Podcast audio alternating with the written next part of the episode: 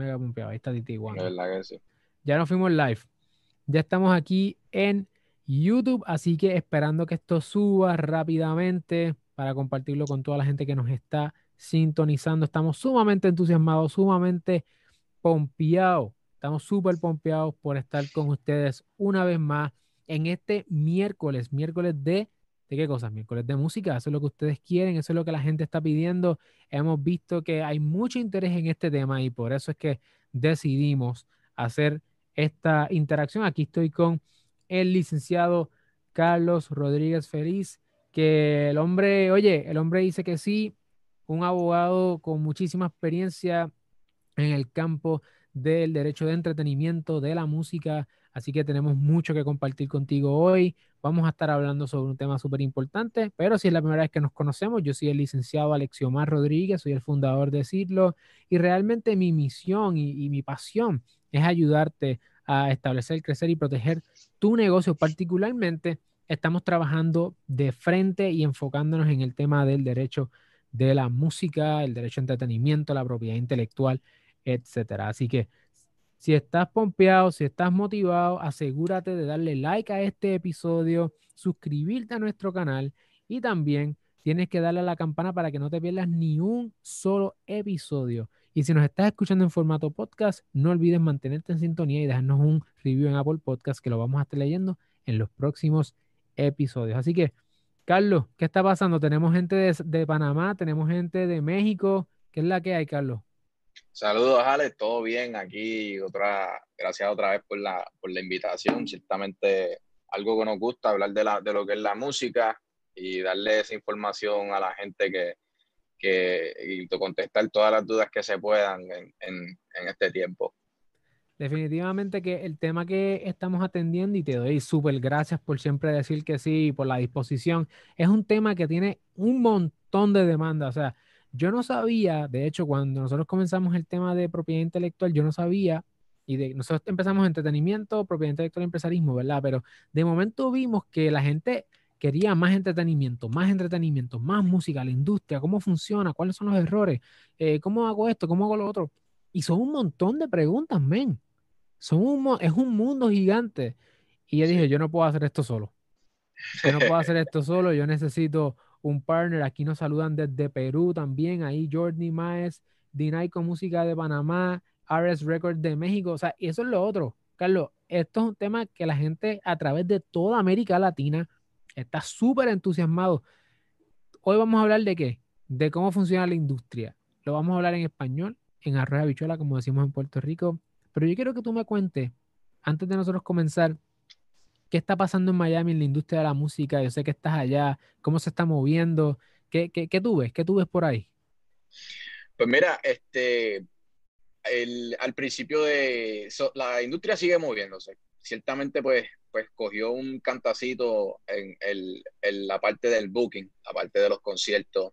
Este, pero aparte de eso, yo te diría que ya ya el mercado se acostumbró a, a, vivir con esto y a consumir, a seguir consumiendo la música de una manera que, ya las, las, disqueras y las entidades, ¿verdad? La gente que, controla la industria, pues se dieron cuenta de que todavía hay, hay, hay negocio y que todavía se puede se pueden monetizar las canciones de los artistas. Ciertamente pues hubo un cambio en, en, en las estrategias, por ejemplo, tengo clientes que tuvieron que cambiar mucho su estrategia en los temas, cambiar fechas de, de release y ese tipo de cosas, pues porque no es lo mismo en los tiempos que vivimos, pues son, el mood cambia y por lo tanto, pues la música cambia. Este, sí, sí ha habido, en los últimos, yo te diría, dos meses ha habido una constante en que pues la gente sigue consumiendo el, la música de una manera eh, eh, consistente, a pesar de que pues al principio de toda esta pandemia pues sí hubo una baja en los streams y en ese tipo de cosas, pero como yo siempre digo, la, la, la, última, lo último que uno sacrifica es el entretenimiento. Y, y ciertamente pues se ha, se ha, visto esa tendencia en que la gente a pesar de todo pues siguen consumiendo el entretenimiento y las disqueras, los, los labels, los publishers, todo el mundo se ha dado cuenta y pues todavía se siguen haciendo negocios, todavía se siguen filmando artistas, este, sigue, se siguen buscando maneras creativas de, de cómo mantener a, a, la fanaticada engaged con, con, con, los artistas y ese tipo de cosas. Hemos visto conciertos en vivo, hemos visto conciertos full production, o sea, conciertos de una producción completa en, en vivo. Hemos visto drive-through concerts. Este, han habido mucha, mucha, mucha creatividad en, en ese aspecto. Así que hay música para algo. Definitivo. Yo creo que eso que tú mencionas da, da al, al, clavo con algo que hemos venido diciendo en el pasado y es que la industria creativa, si tú quieres emprender como parte de la industria del entretenimiento, de la música, de la creatividad, tú tienes que verte a ti mismo o a ti misma como un emprendedor, una emprendedora. Porque si ese espíritu empresarial eh, no está en ti y no lo has cultivado, no, no hubiesen estas personas pensando, ok, ¿cómo yo puedo dar el servicio ahora distinto? ¿Cómo yo me puedo amoldar a los tiempos? ¿Cómo yo puedo entonces quizás monetizar la música de esta otra manera? Y de hecho, eh, entiendo que hay eh, rumores, hay rumores de que la industria va a haber quizás una, un bolsillo nuevo, Facebook. ¿Has escuchado algo sobre eso? Eh, sí, mira, el, el, la realidad es que cada día no está solo Facebook, o sea, está el TikTok también. Eh, últimamente las disqueras grandes han entrado en deals de licenciamientos con, con, con, TikTok y ciertamente pues, pues yo creo que a medida que siguen surgiendo medios nuevos como redes sociales, distintas formas de que la gente consume la música, pues ciertamente crean oportunidades para, para, para monetizar la música y Facebook pues sí es, es, uno de los casos y por ejemplo uno de los issues recientes que se han presentado es en estos lives que se están dando en YouTube cuáles son las licencias que se necesitan. Estamos viendo conciertos donde se conectan 100 mil, 200 mil personas, que eso en un estadio, eh, o sea, es difícil, es difícil eh, tener esa cantidad de gente y entonces tú lo estás viendo en, en, un, en, en un live. Pero eso es un área bien gris en, en, cuestión de la ley, por lo menos, un área bien gris que no, sea, no, sea, no está muy claro cuál es la, la, la, forma en que se puede monetizar ese contenido para beneficio de los, de los dueños de los derechos y eventualmente pues para el artista. Yo creo que, eh, de hecho, hay muchas áreas aquí que están probando ser áreas que los emprendedores en la industria de la música tienen que comenzar a echar el ojo y todo esto tiene que ver con el copyright, con el manejo de la propiedad intelectual, eh, tiene que ver con todo este tipo de asuntos. Y entonces también tiene que ver con que vemos, con, en la medida en que hay alternativas distintas, que las personas también pueden tener acceso a la industria más fácil, porque ahora, por ejemplo, como mencionas TikTok, o sea, tú te puedes ir viral en TikTok y de momento ya te puedes dar a conocer algo que quizás hace años atrás no se podían hacer. Y ese es uno de los fenómenos de las redes sociales, la viralidad. Ahora, nosotros, la mayor parte de las personas que nos ven, están en ese punto, ¿verdad? Son personas que son independientes, unos más chiquitos, unos más grandes, unos que están empezando, unos llevan más tiempo, pero son independientes y quieren saber cómo es que pueden maximizar su presencia en las redes con estas herramientas que hemos hablado. Y también hay personas que no saben absolutamente nada de la industria, han escuchado muchas cosas y simplemente están mirando de afuera hacia adentro y quisieran saber, dicen, wow, la industria es gigante, ¿cómo rayos es que funciona la industria de la música, particularmente en el año 2020? Y creo que el, lo que vamos a hacer hoy a las personas que nos están viendo y nos están escuchando es darle una introducción, darles una introducción a cómo funciona la industria de la música, quiénes son los players, más o menos qué hacen cada uno por encimita, y luego vamos a ver, ustedes nos van a dejar en la sección de comentarios qué player particular quisieran explorar a profundidad para entonces darle más info sobre eso. Así que si están motivados, no olviden darle like al video si no lo han dado, de suscribirse si no se han suscrito y también de darle share para que otras personas puedan también aprender lo que ustedes están aprendiendo hoy. Así que, Carlos, ¿quiénes son los top players o los main players de la industria de la música? Pues mira, bien sencillo, quien controla el contenido el, el, la, yo creo que todo parte del, de la misma ley donde están las composiciones musicales y están las grabaciones matrices. Ya pues de ahí vemos que quien sea el dueño de la composición y quien sea dueño el de la, el de la, el de la grabación matriz, el del master, pues es quien va a controlar el muñeco. Hoy día pues vemos las disqueras. En el mundo, aunque parezca, aunque parezca eh, casi imposible, solamente hay tres disqueras.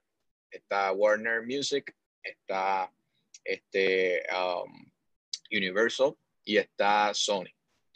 Eh, estos tres, estas tres compañías pues han logrado, han logrado casi casi un monopolio en la industria de la música porque inclusive hoy día están comprando stocks en, en disqueras independientes. Este, ahora, esos son los big players, como yo digo. Están los, están los bateadores que dan honrones y están los bateadores que dan muchos hits y que empujan las carreras. Ahí es que yo veo pues la, la, la el, el, la, el emerging, eh, ¿verdad? La, la, resurgencia de las disqueras independientes que han logrado con la facilidad que tienen hoy día las redes, que, que tienen, que tiene el, el, Internet, han logrado dominar una área en donde las disqueras mayores quizás están un poquito atrás, ya sea por, pues, por el cambio de generación y ese tipo de cosas. Un ejemplo muy bueno es el caso de Rimas que es la compañía que tiene a, Bad Bunny. Eh, esa compañía de un día para otro se convirtió en uno de los, de los key players en la industria. Este, obviamente, pues el hecho de que tienen a, Bad Bunny, pues, pues ayuda. Pero ciertamente desde un principio, ellos encontraron la oportunidad de cómo empezar a monetizar el contenido digital, cómo monetizar el YouTube, cuáles son las regalías que se cobran por, la, por, la, por el uso de las canciones en, el, en, el, en, la, en las redes, en, en, el Internet. Y pues eso es lo que se ha visto últimamente, a pesar de que, de que, de que sí están los, los tres players grandes en la parte de la, de, de la, del máster, pues están viniendo estas otras compañías que sí, por las herramientas que existen hoy día en el mercado, pues han logrado ubicarse y posicionarse en el mercado. Y, y, o sea, cualquier, cualquier persona hoy día se puede, una, todo el mundo está, una canción, todo el mundo está, estés empezando o estés, o lleves 20 años en la música, tú estás a ley de una canción para, para hacer tu carrera, hacer tu vida. Y, y pues ciertamente la, la, pues como hemos hablado anteriormente, la, la, mientras más control tú tengas sobre el contenido, más potencial va a tener tu, tu de ganancia, va a poner más potencial de ganancia va a tener tu música. Así que a los compositores que están allá afuera, los artistas, ustedes que la música sale de ustedes, de los beatmakers, de los compositores, de, del artista que vaya a hacer performance en el estudio, de los productores. Ustedes son la gente. Sin ustedes la industria no funciona. Así que es importante que ustedes vean el valor que ustedes tienen, porque cuando ustedes hacen el trabajo, ustedes lo que tienen de frente es un asset. Y ese asset alrededor de eso es que es ir a la industria completa. Ok, así que tenemos, tenemos los compositores, tenemos a los, eh, a los beatmakers. En el caso de las personas que hacen la música, tenemos los músicos que hacen música también, que no necesariamente, hablamos de los beatmakers en el contexto del trap, de la música más urbana, ¿verdad? Que son los músicos de hoy día. Eh, hay productores que pueden ser compositores y que pueden ser beatmakers también. Y aquí hay una cuestión que se puede poner un poco confusa, que es que las personas empiezan a hablar de estos términos, ¿verdad? De yo soy productor, no, pero tú eres compositor, pero yo tengo del publishing, yo tengo del otro lado. Más o menos, ¿y por qué es que eso es así? ¿Y cuál es la relación que existen entre estos players primero, ¿verdad? Aquí en ese nivel, ya sabemos que la disquera está acá arriba, tenemos esos jugadores acá abajo, así. Y entonces, ¿Cuál es la relación de esta gente que está aquí, del compositor, el beatmaker, productor, etcétera? Sí, mira, eh, es, una, un, es un punto interesante porque yo creo que, que, con el tiempo ha ido cambiando el significado de la palabra productor. Eh, anteriormente, para los tiempos de antes, pues el productor era la persona que se encargaba de, y todavía hasta cierto punto sí, eh, es la persona que se encarga de, de ubicar los elementos los elementos que van a componer eventualmente la, la canción. Este, ok, yo soy productor, ok, vamos a usar a, voy a usar de, en la guitarra a fulano, en la pista voy a poner a fulano, la letra quiero que me la escriba fulano. Y así ese es el concepto eh, tradicional del productor, ¿qué sucede? Que con el pasar del tiempo, una persona ha tenido todos esos sombreros.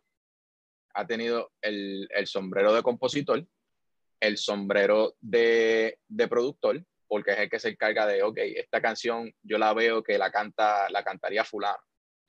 Y ha ido evolucionando esa, esa, esa, esa, esa palabra. Yo creo que lo, el productor pues tiene, ¿sabes? No, no se limita a, a una fuente de, revenue, una fuente de ingresos, o sea, una persona que compone la pista también puede ayudar en la grabación del máster y pues ahí tiene derecho a, a, recibir a recibir este, ¿verdad? algún por ciento de, la, de las ganancias del máster tanto y también del, del publishing como tal.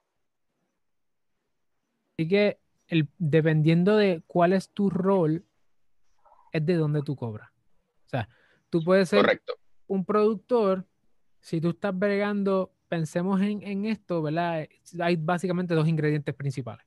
Y piensen que estamos en esta relación donde existe la composición como un ingrediente o como un producto, y tenemos entonces al otro lado el master.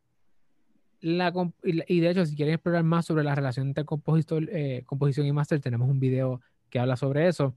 Pero esa es la, la, relación. Cada uno de esos productos es su propio bolsillo y tiene sus propias divisiones tradicionales en la industria. La persona que se acerque a bregar con ese tema tiene que pensar y toda la negociación va a girar alrededor de, de dónde yo como. Claro. De dónde yo como. Puedes comer solamente del master, puedes comer solamente de la composición, puedes comer de los dos. Entonces, la industria entera gira alrededor de la división de esos dos conceptos, ¿cierto? 100%, 100%, y por eso es que es importante que, que la persona se, se eduque antes de, de, tomar estas decisiones, porque ya hemos llegado, ya se ha estandarizado tanto la industria que, que, la gente habla de por ciento y la gente habla de por ciento, pero en realidad la gente no sabe de qué es el por ciento. O sea, normalmente, pues cuando, cuando se habla del por ciento es el por ciento de la composición, porque el máster típicamente es de una sola persona y que viene siendo la disquera. Aunque, aunque se han dado casos últimamente donde hay joint ventures, la verdad, eh, eh, ya cuando un artista, artistas grandes, pues, pues tienen ya su, su capacidad para invertir en la producción como tal, pues contratan a la disquera solamente para la distribución y ese tipo de cosas, y pues se dan estos joint ventures donde, donde sí puede haber algún tipo de, share de, en el ownership, ¿verdad? De la, del máster pero tradicionalmente pues el máster siempre es de una persona y se le pagan las regalías al, al, al artista y de las regalías del artista es que viene todo lo demás. Viene la regalía del productor, viene la regalía de, de, algún, de algún ingeniero que haya, que, haya, que haya tenido una participación, vienen a, inclusive a veces hasta, los, hasta los mismos abogados cobran de esa misma regalía, este, dependiendo del contrato y de la transacción que se haya hecho.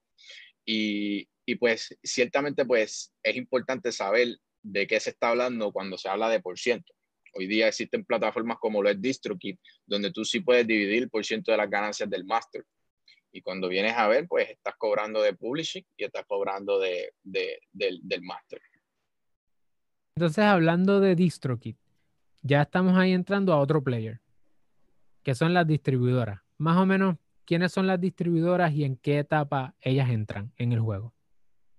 Pues mira, eh, eso, eso es, qué bueno que tocaste eso, porque yo creo que la, la, esos son players muy grandes hoy día. ¿sabes? Eh, tener el acceso que uno tiene hoy a las plataformas digitales es casi instantáneo. O sea, uno puede, uno puede login ahora mismo en cualquiera de estas plataformas, ya sea DistroKid, CD Baby, ya sea este, eh, eh, TuneCore, que es la otra, y tú puedes subir tu tema y ya tus temas están en Spotify o en Apple Music o en todas las en el mundo entero, básicamente. So, ciertamente son un, un instrumento eh, clave en el, en el desarrollo de un artista, especialmente cuando se está empezando. Este, sí, sí hay que tener, hay que tener eh, claro que, que el hecho de que tú tengas pues ya tu canción en Spotify no significa que, que, que, que ya, o sea, la, la, la, tienen en Spotify ya.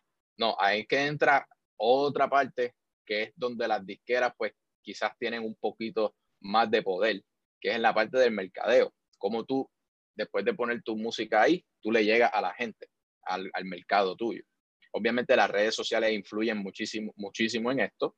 Si tú tienes una audiencia en las redes sociales, pues sí vas a tener un nivel de, un, ¿verdad? Un, un, un, nivel inicial eh, bueno para un artista que está, que está comenzando, pero la forma en que funcionan esto, esto se les conoce como aggregators. Esta gente que, que, que son DistroKid, CD Baby este, y, y ellos ya tienen una relación directa con las plataformas.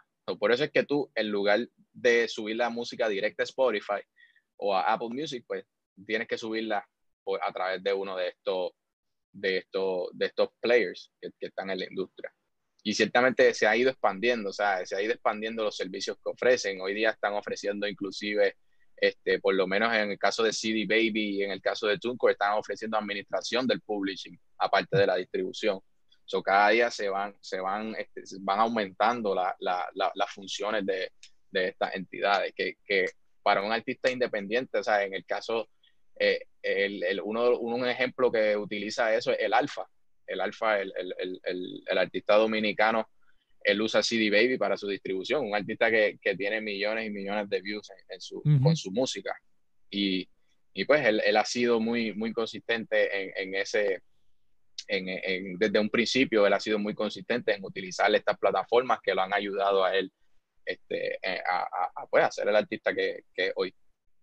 definitivo, yo he visto artistas, eh, tengo artistas con los que trabajo que tienen también millones de, de seguidores y usan TuneCore. O sea, para todo. Entonces, so ahí vemos, y, y, tú que nos estás viendo y nos estás escuchando, dices, ya, che, es posible entonces que yo pueda tener una buena distribución con estas agregadoras.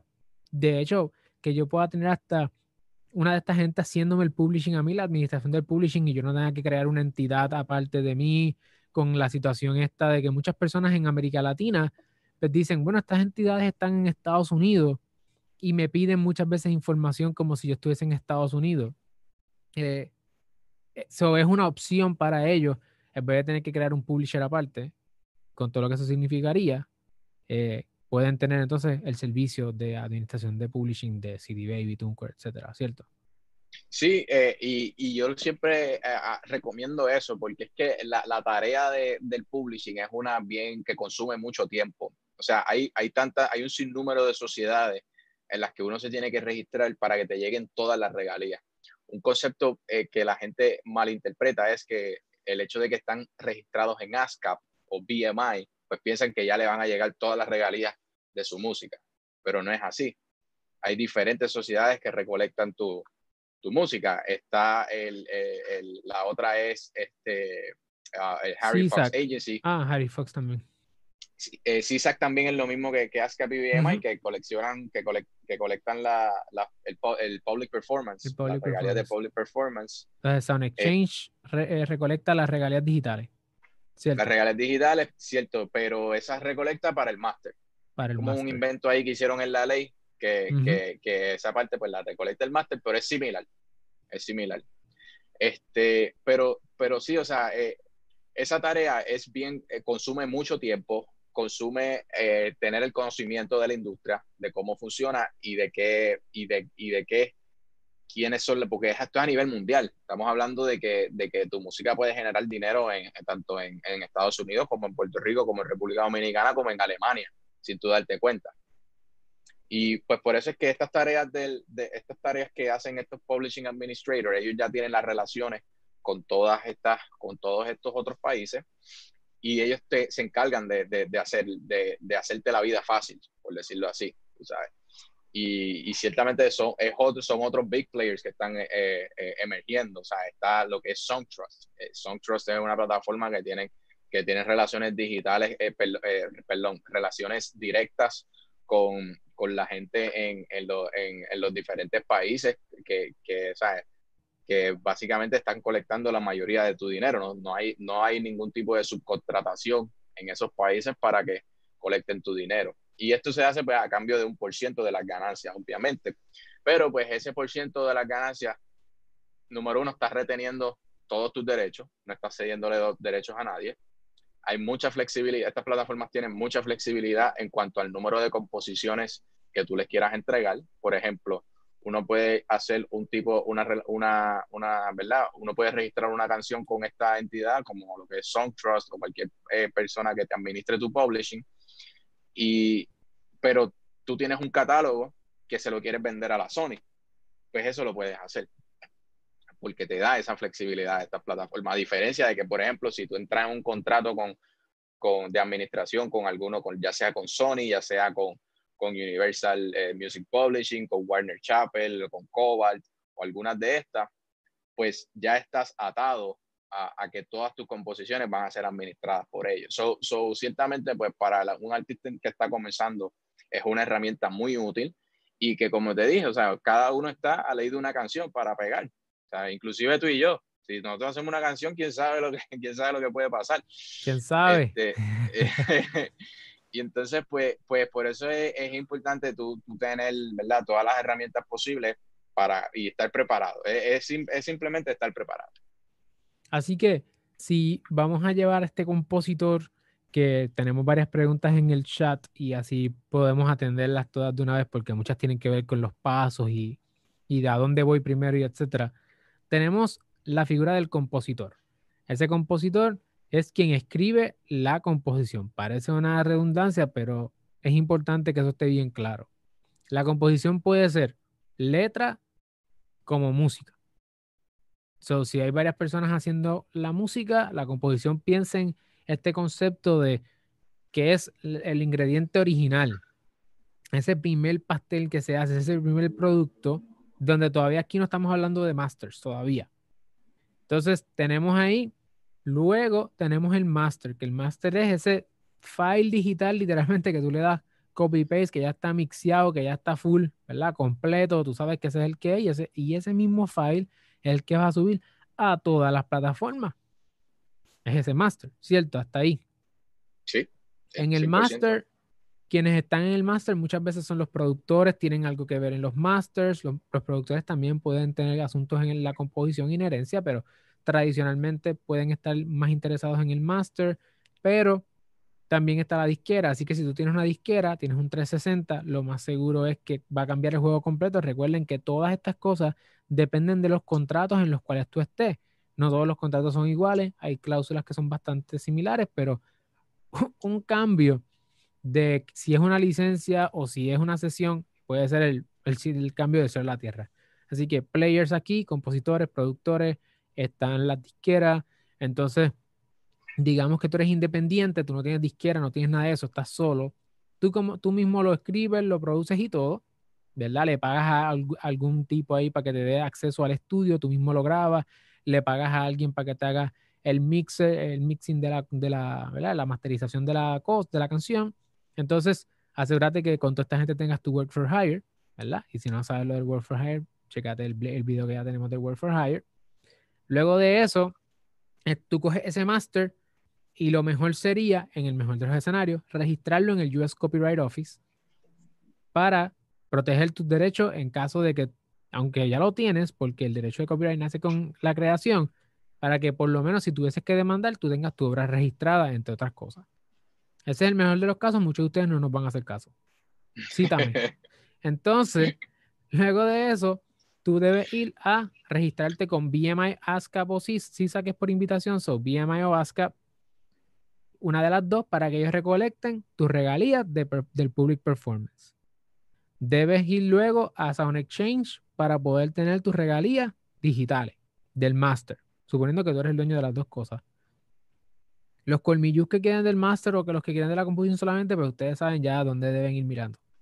Entonces, luego tú vas a ir a, nos preguntan si, tú, si una cosa tiene que ver con la otra, son registros distintos y colectan cosas distintas, así que tienes, debes registrar en todos lados.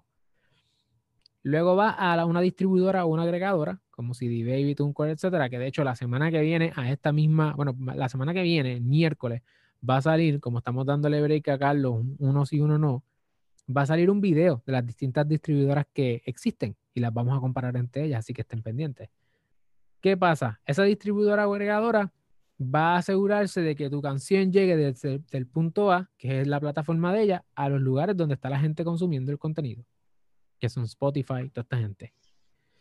De ahí se activa, ahí en ese lugar que está sonando, pues Sound Exchange y BMI o ASCAP van a estar buscando los chavos que salgan de ahí. ¿Verdad? Si, es un, si hay public performance. Así que es un juego como el Hungry Hippo. o sea, que están, eh, están, todos los chavos están clean, clean, clean, como Mario, que hay pesetas en todos lados. Y tú lo que quieres es asegurarte de tener mucha gente trabajando para ti, buscando los chavos que si bajo esta categoría, bajo la otra categoría, y todo el mundo buscando chavos para ti.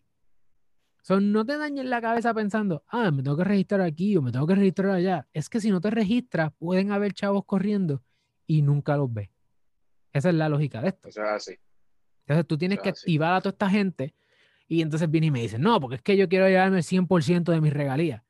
Sí, significa que entonces tú tienes que ser uno de esos hipopótamos buscando las pesetitas. Tú no tienes tiempo para eso. Tú eres bueno componiendo y siendo artista. No administrando un publishing. Si lo quieres hacer, pues hazlo. Entonces, básicamente y en esencia, así es como funciona. Una vez que tú tiras la música a través de los canales, de momento empiezan a hacer chavos, si es que hacen chavos.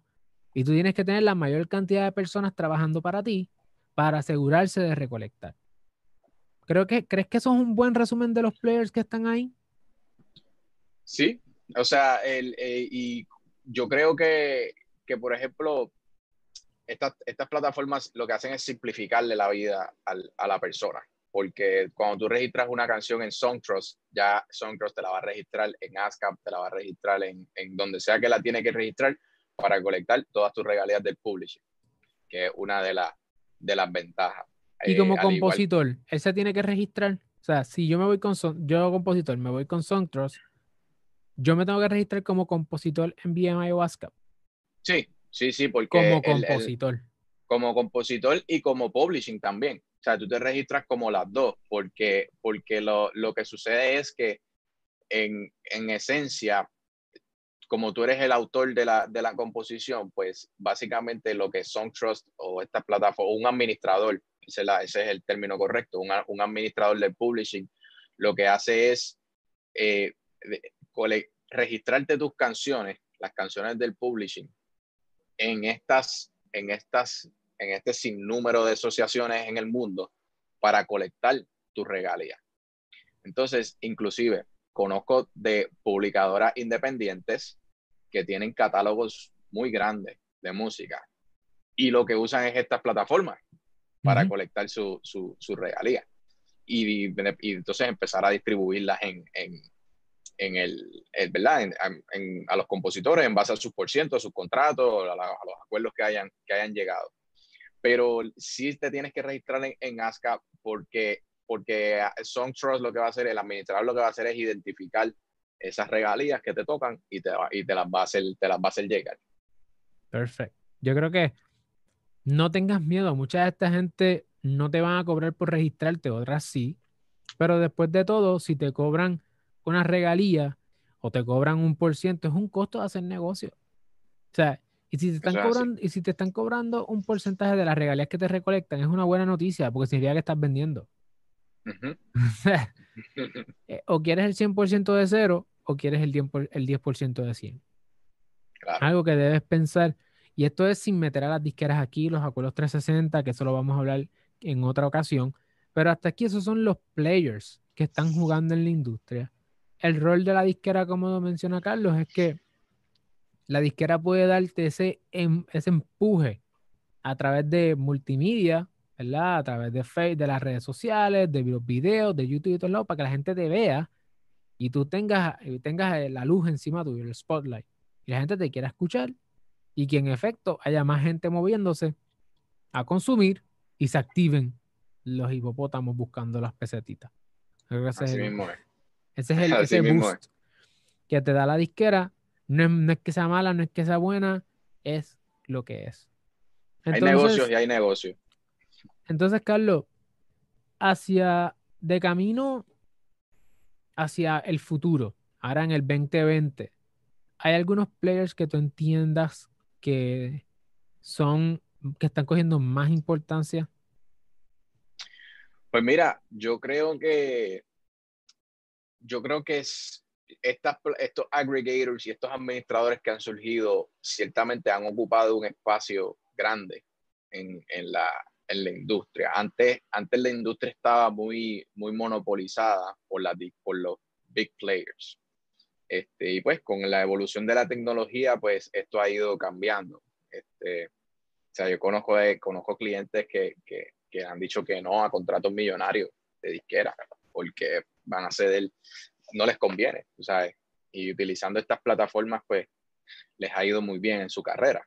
Eh, so, ciertamente, yo creo que cada día van a surgir más, van a surgir más, más, más plataformas, quién sabe cuántas, quién sabe si, si, quién sabe de aquí a 20 años cómo nosotros estemos consumiendo la música y, y siempre van a haber, siempre va a haber gente tratando de, de capitalizar en, en, oportunidades que se, que se presenten.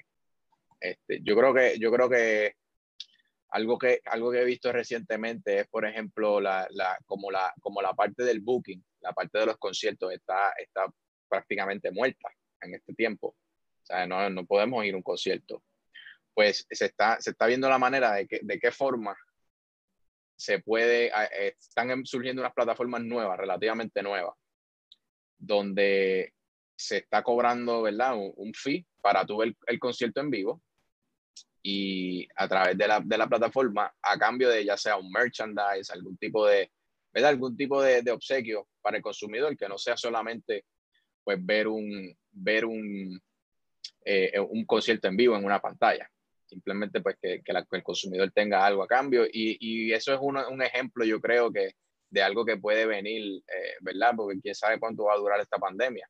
Este, eh, y, y pues eso es una, una de las cosas que yo creo que, que próximamente van a, van a estar surgiendo y, es, y, y volvemos, ¿sabes? Es, una, es un buen medio para, para el artista independiente empezar a tener exposición en, en, en su parte porque no tan solo en la parte del contenido, sino pues a la gente le gusta disfrutar de la música en vivo y ese tipo de cosas, y pues es una oportunidad que esa gente que, no, que, que quizás les da un poquito más de trabajo hacer los paris, hacer este tipo de, de, eventos, eventos donde, donde puedan perform su, su música, pues eh, se, los hace, se los hace fácil. Yo creo que eso es algo que, que, que viene por ahí y ciertamente eh, va a traer más issues, más issues legales para nosotros en cuestión de las licencias, en cuestión de, de, la, de la monetización de la música, que ahí es que estos big players después van a venir a ver cómo pueden cobrar de ahí.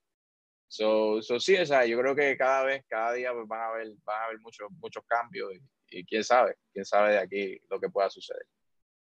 Perfecto. Yo creo que hemos dado una buena introducción sobre cómo es que funciona la industria de la música, quiénes son los players, inclusive hacia dónde se dirige la música eh, en esta, la, la, industria de la música en este contexto del COVID, de la pandemia. Piensa, piensa tú, artista, persona que quieres emprender en la industria de la música, qué cosas pueden venir en el futuro y cómo te puedes ante, anticipar a eso, a esos cambios nuevos y que tú puedas estar en el forefront, ¿verdad? De la delantera de estos cambios para que puedas eh, mantenerte relevante y aprovechar en cualquier momento. Como dice Carlos, me encantó. Todos estamos a una canción de lograr nuestro sueño. Así que asegúrate de protegerte, asegúrate de entender eh, y entrar a profundidad sobre esto. Si quieres conectar con el licenciado Carlos Rodríguez Feliz, todas sus plataformas de redes sociales están en la descripción de este video aquí en YouTube. Asegúrate de darle like si no lo has dado, suscríbete a este canal y darle la campana como te mencioné porque es que no te puedes perder nada más porque te voy a decir lo que vamos a hablar próximamente. Carlos, te la voy a tirar aquí en vivo, cosas que he visto que me nos están preguntando y que tenemos que sacar episodios para esto. Así que nos están preguntando cómo cobrar regalías si yo no vivo en Estados Unidos. Creo que este asunto de la, la comunidad de América Latina quiere, quiere entender cuáles son sus opciones. Eso lo vamos a estar hablando en un próximo episodio. Así que dejen sus comentarios en la sección de comentarios de qué otros temas quieren conocer, si quieren conocer sobre ese tema y sobre otras cosas. Vamos a estar hablando eventualmente también sobre los contratos más importantes en la industria. Habíamos hablado ya sobre los errores. Veo aquí en las preguntas, este, la relación, quizás quieren que hagamos hasta un análisis. Aquí nos dicen sobre la gente, lo, los líderes ahora mismo en la industria, qué está pasando con ellos La gente quiere un poquito de, de controversia. Así que yo creo que un próximo episodio que vamos a estar hablando es sobre si yo vivo en Chile, si yo vivo en Colombia, en España, cuáles son mis opciones y cómo yo puedo eh, coleccionar mis regalías o colectar mis regalías. ¿Qué te parece sepa el próximo? Sí, es súper interesante, súper interesante y, con la globalización de la música es muy importante que la gente sepa cómo funciona, cómo funciona esa parte. Pues nos vemos de aquí a dos miércoles. Ya saben familia, hemos estado, Carlos y yo, eh, ya este es el segundo episodio que hacemos en vivo, vamos a tratar de mantenernos en, en, conectados con ustedes. Esto depende de su apoyo, si nos apoyas, estás motivado, asegúrate de dejarnos los comentarios qué otro tema quieres que toquemos para vernos en una próxima ocasión y poder seguir explorando estos temas con nuestra familia de América Latina. Bueno, Carlos, gracias, mi hermano. Nos vemos. Gracias a ti, Ale, por la verdad, siempre, siempre a tu disposición. Este es un tema que nos gusta a los dos, así que para las que sean, seguimos en esto. Vamos para allá, vamos para encima. Gracias. Hablamos entonces, cuídate.